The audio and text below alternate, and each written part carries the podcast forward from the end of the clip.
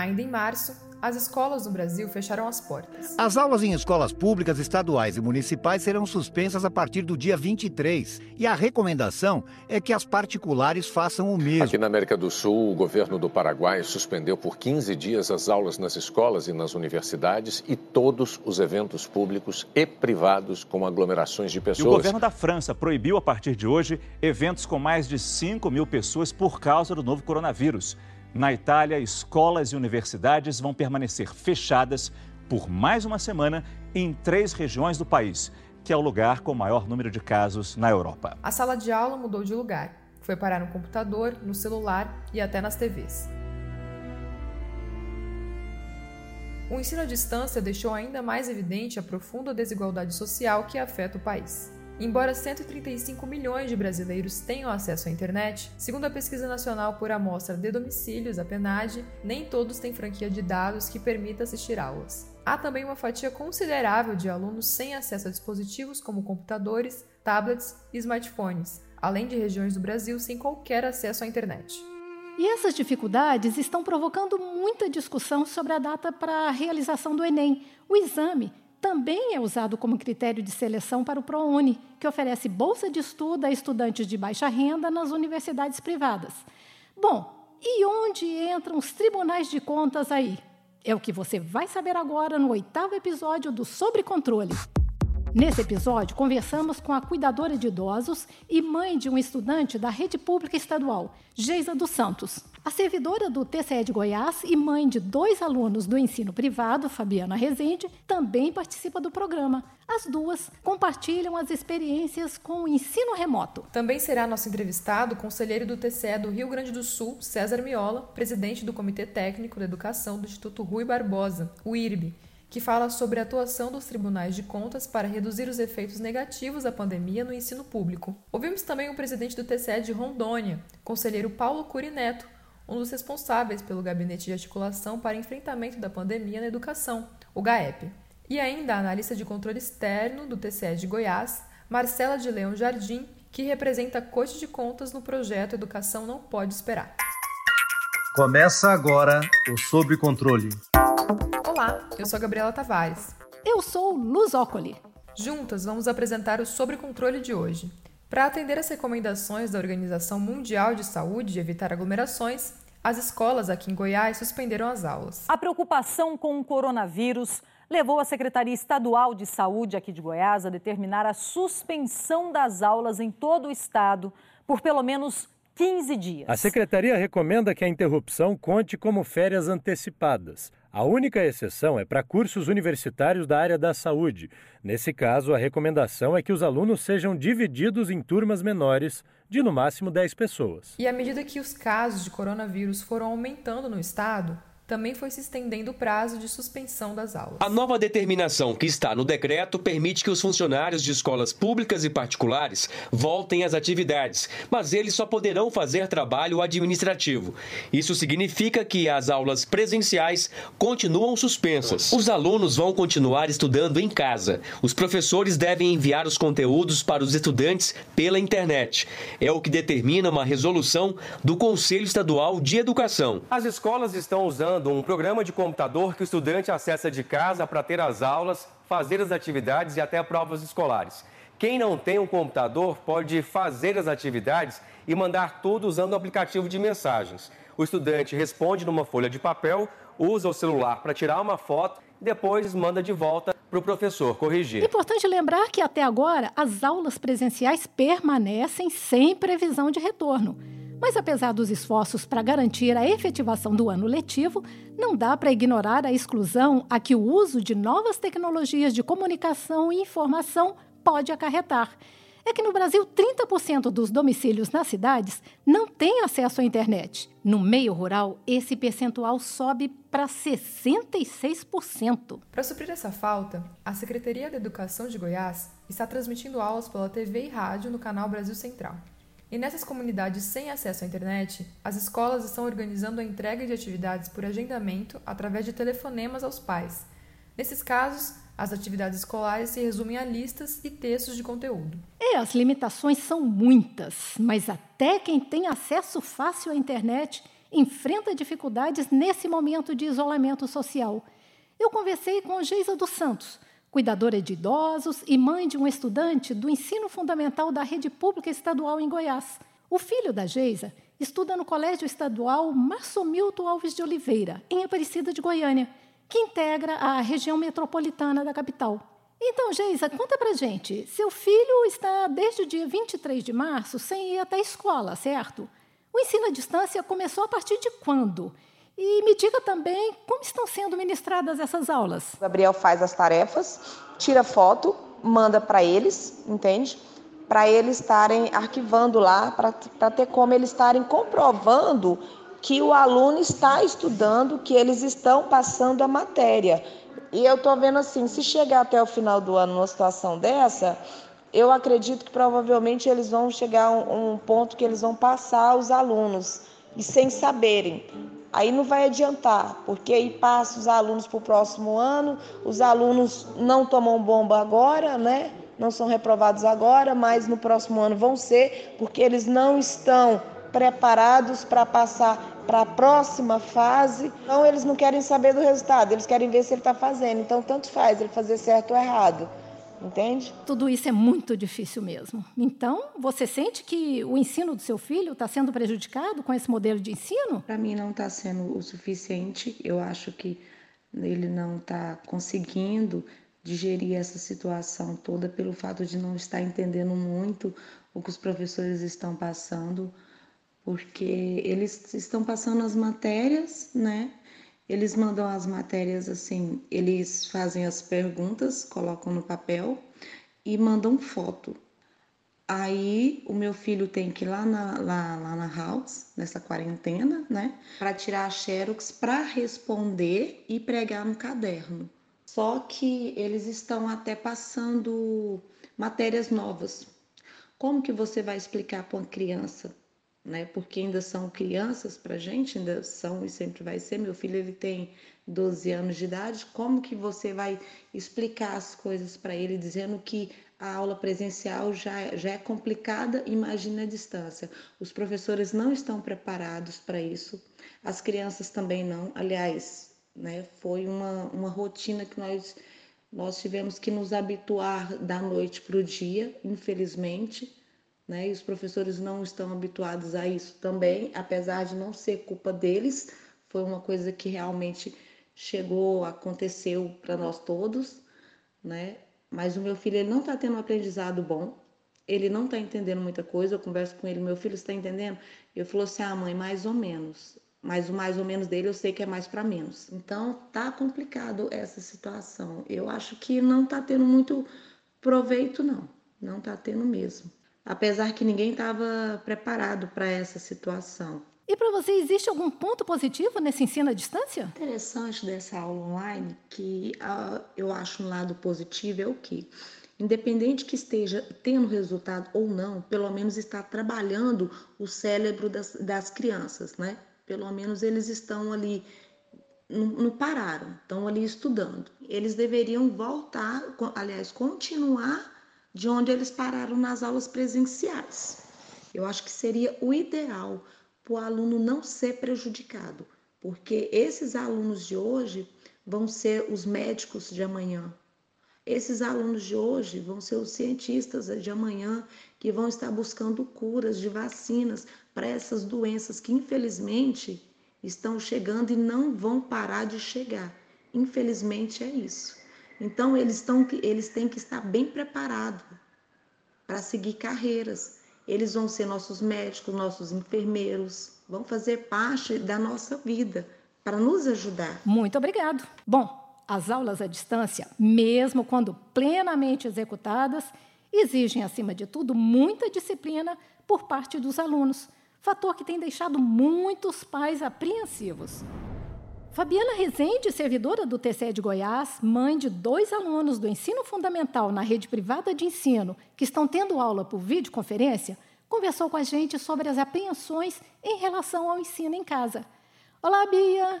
Então, mesmo tendo infraestrutura aí na sua casa para que seus filhos acompanhem aulas remotas, Você acha que o ensino está sendo menos efetivo? Seus filhos estão com dificuldades para absorver o conteúdo? Me conta. É uma nova realidade para todos e as crianças também não estavam aptas a serem inseridas no mundo de aulas online tão de repente, mesmo porque os próprios professores, adultos que são, também não haviam se preparado para isso. É cansativo para ambos os lados e mesmo com os intervalos entre uma aula e outra, na aula online não ocorrem interrupções e o conteúdo se torna denso. Primeiro, pela grande quantidade de informações e a exigência de uma considerável capacidade né, da criança de estar atenta e segundo, pela dificuldade de muitas crianças em sanarem as suas dúvidas no ambiente digital. E em relação à disciplina, você sente que seus filhos estão tendo que se esforçar mais para manterem o foco? Sim, para mim exige mais disciplina, pois são crianças e essa modalidade de ensino, como disse na resposta anterior, exige grande capacidade de concentração, pois o estar em casa para eles estava muito mais associado ao descanso e até mesmo nas crianças que conseguem se manter atentas por mais tempo, percebe que tem trazido tensão e ansiedade, pois o grau de aprendizado das matérias não é o mesmo, o que gera muitas dúvidas no momento da execução das tarefas. Além do que, o fato de estarem em casa, sem o deslocamento que trazia uma desconcentração e até mesmo uma dispersão para outro foco, imprime um cansaço grande, pois as tarefas, uh, trabalhos e demais atividades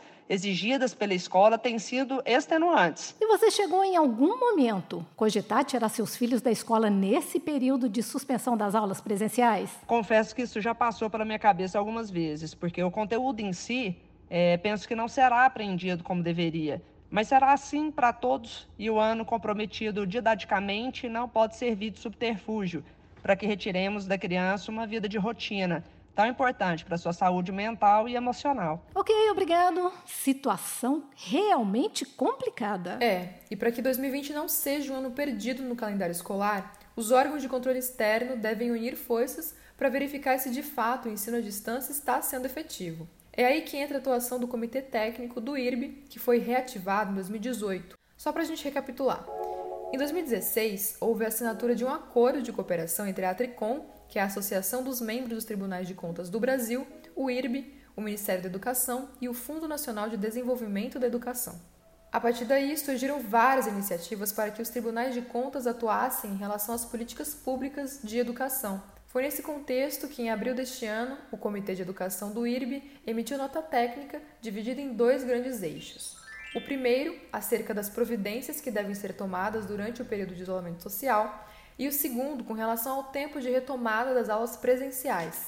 Por isso, eu falo agora com o presidente desse comitê, o conselheiro César Miola. Então, o que, que os tribunais de contas podem fazer para reduzir os prejuízos à comunidade escolar? Nossa referência maior envolve a educação infantil, o ensino fundamental e o ensino médio, que são exatamente as etapas da educação básica. As recomendações e sugestões envolvem a busca de informações a respeito das ações empreendidas pelas redes públicas nesse período, visando a garantir o acesso dos alunos ao conteúdo de aulas mediante ferramentas de ensino à distância, se procure viabilizar a utilização de canais de televisão e de rádio, que as redes de ensino sejam instadas ao desenvolvimento de estratégias para que as aulas à distância possam alcançar alunos em contexto socioeconômico mais vulneráveis, a adoção de medidas relacionadas ao cumprimento da carga mínima anual de 800 horas ou seja, as aulas precisarão ser ministradas, ainda que com muitas dificuldades, com deficiências, os conteúdos precisarão ser minimamente transmitidos, sob pena de não se, não se poder computar esse período de isolamento ou de afastamento como atividade letiva. Também propomos nessa nota técnica com relação ao monitoramento envolvendo a entrega dos itens da merenda escolar às famílias, a partir inclusive da alteração da legislação federal que trata da matéria. E também uma sugestão no sentido que se estimule a concessão de vales, de vouchers, como se costuma dizer, em vez dos produtos in natura, também contribui para que se evite aglomerações no processo de distribuição, embora nós saibamos que as redes já estão se organizando né, de maneira a evitar que isso possa acontecer. As ações que vocês sugerem compreendem tanto o período de isolamento social quanto pós-isolamento social, né? Quais foram as ações recomendadas? A adoção de estratégias visando a busca ativa dessas crianças que eventualmente não tenham condições ou não estejam por quaisquer motivos retornando à escola naquele momento, a realização conjunta com as secretarias de educação e conselhos de análises verificando qual foi a natureza, a qualidade da cobertura do atendimento prestado durante o afastamento. É uma questão importante, deverá se fazer uma avaliação em relação relação a isso. Também sugerimos que os tribunais de contas orientem os jurisdicionados a elaborarem planos de ação contendo as medidas de reorganização do calendário escolar a, análise da legalidade e regularidade das despesas que serão necessárias para a recomposição do calendário escolar, haja vista que essa dinâmica vai ser afetada, haverá novos fluxos em relação ao transporte escolar, utilização, por exemplo, de dias que normalmente não eram letivos para tal, também haverá uma nova dinâmica em relação à alimentação escolar, poderá haver a necessidade de abertura de novas turmas para que se permita um distanciamento maior. E conselheiro, existe perspectiva que os problemas gerados pela pandemia possam ser solucionados no futuro próximo?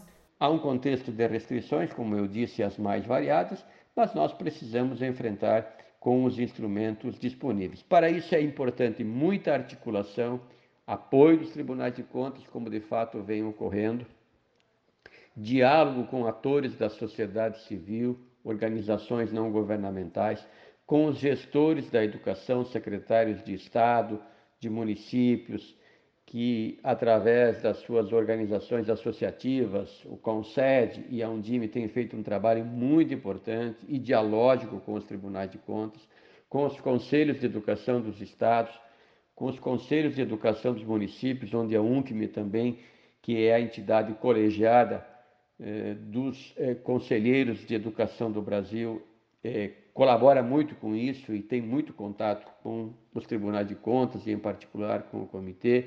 Precisamos buscar o conhecimento e a experiência das nossas universidades, enfim, fazer uma articulação importante. É? O Ministério da Educação poderia, nesta hora, estar cumprindo uma atividade exatamente nesse sentido, ajudaria muito para o encaminhamento de soluções porque o Brasil é muito grande, é muito diverso, mas tem muitas experiências que podem efetivamente ser compartilhadas. Eu agradeço mais uma vez sua participação aqui no Sobre Controle. Ah, lembrando que o IRB ainda desenvolve o projeto A Educação Não Pode Esperar, com participação de todos os tribunais de contas. A proposta busca estimular os tribunais a monitorar efetivamente a utilização dos recursos financeiros voltados à educação, à distribuição de alimentos nas escolas a oferta de conteúdos à distância para os alunos e o planejamento das redes de ensino para o período de volta às aulas. O projeto é fruto de parceria com o IED, um instituto que pesquisa dados sobre educação. E sobre isso a gente falou com Marcela Leão, do TCE de Goiás, no Educação Não Pode Esperar. Olá, Marcela. Você pode explicar para a gente como a nossa Corte de Contas está contribuindo para garantir educação de qualidade, mesmo nesse momento de pandemia? Nós entendemos que, dada a missão constitucional que possui, que é de zelar pela adequada destinação dos recursos públicos, o Tribunal traz com este trabalho uma grande contribuição à sociedade uma vez que está sendo realizado um monitoramento efetivo da utilização dos recursos financeiros voltados à educação, da distribuição de alimento escolar, da oferta de conteúdos à distância para os estudantes e do planejamento para o período de volta às aulas. Dessa forma, a partir da consolidação dessas informações coletadas na Secretaria de Educação, serão elaborados dois relatórios: um relatório geral de recomendações dirigido à rede estadual de ensino e um relatório individualizado com os dados para auxiliar o próprio tribunal a pensar suas ações futuras. O outro objetivo do projeto é que, ao mapear as ações da rede estadual de educação, é possível elaborar as recomendações para dar suporte à atuação dos gestores, dos profissionais de educação, buscando dessa forma minimizar os prejuízos da educação pública em Goiás. Muito obrigada pela explicação. Os primeiros resultados já ficaram prontos e serão divulgados agora, nessa semana ainda. E a gente já começa a ver essas ações no TCE de Rondônia, onde não por um acaso, no Dia Internacional da Educação, 28 de abril, foi criado o Gabinete de Articulação para Enfrentamento da Pandemia na Educação, o GAEP. Ele une os Ministérios Públicos de Contas, o Tribunal de Justiça, a Defensoria Pública do Estado e o Comitê Técnico de Educação do Instituto Rui Barbosa. É uma das primeiras iniciativas do país que se propõe a alinhar entre as instituições e órgãos públicos uma agenda de medidas de urgência a serem adotadas para evitar que a educação seja profundamente prejudicada com a pandemia. Este é o assunto da minha conversa agora com o conselheiro Paulo Curineto, presidente do TCR Rondoniense. Me diga, por favor, como é que surgiu essa iniciativa de criação do GAEP? O Tribunal de Contas de Rondônia, na gestão que teve início em janeiro deste ano, pretende priorizar o controle da educação. Por isso, promoveu reuniões com os gestores para identificar as maiores dificuldades na política pública educacional, de modo a que fosse possível idealizar os melhores caminhos para esse avanço. Depois disso, irrompeu, infelizmente, esta pandemia e nós tivemos que nos concentrar nas ações que a administração vem adotando para manter o ensino durante a pandemia e também para começar a se organizar para o pós-pandemia, né, para quando retornar ao ensino presencial. Como a nossa perspectiva aqui no TCE seria uma atuação colaborativa e dialógica, nasce então o desejo de criar um gabinete interinstitucional para examinar essas ações que a administração está adotando e vai adotar no período desta pandemia. Tem como o senhor sintetizar quais são as funções desse gabinete? As funções do GAEP são dialogar e colaborar com a gestão. A ideia é criar um ambiente dialógico e cooperativo que permita uma forte interação entre os órgãos de controle e a gestão para que alcancemos consensos mínimos e para que se crie um ambiente de convergências e de segurança jurídica para que possamos colher avanços mais seguros na política pública educacional. E quais ações em favor da educação neste momento de pandemia foram promovidas até agora pelo TCE de Rondônia? O gabinete se constituiu exatamente com foco nessa situação da pandemia. O que nós temos procurado fazer é o seguinte: no primeiro momento, subscrevemos uma nota técnica indicando à gestão que prorrogasse o retorno às aulas presenciais. Nós estamos monitorando realmente o melhor momento para esse retorno. Estamos também dialogando com a gestão para avaliar como é que eles estão controlando as iniciativas educacionais não presenciais, como é que estão controlando a frequência dos alunos, a atuação desses, dos professores, que ações eles devem realizar para manter o ensino de forma universalizada e equitativa e também indicando providências para que haja uma regulamentação por parte dos conselhos que contemple as diferentes fases de ensino, porque na avaliação do gabinete o ensino infantil e o fundamental 1 merece uma atenção diferenciada. Essas são as iniciativas até o momento. Em relação às ações pós-pandemia, avaliar e discutir com a administração um planejamento para o retorno às aulas presenciais. Nós já sabemos de antemão que esse retorno não vai ocorrer numa situação de normalidade. Haverá necessidade da administração planejar uma avaliação da aprendizagem nesse período, porque nós sabemos que, por mais que haja esforço, haverá muitas lacunas nessas iniciativas não presenciais. A necessidade também de um conjunto de cuidados para evitar o contágio nas unidades escolares, talvez a divisão das aulas em turnos, é, em dias alternados.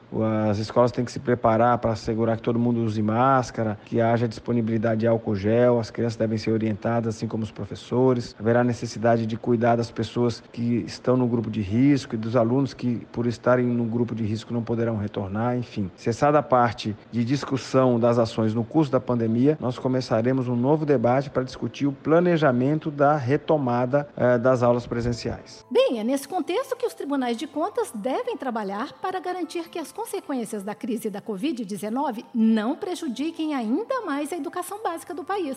E o oitavo episódio do Sobre Controle fica por aqui.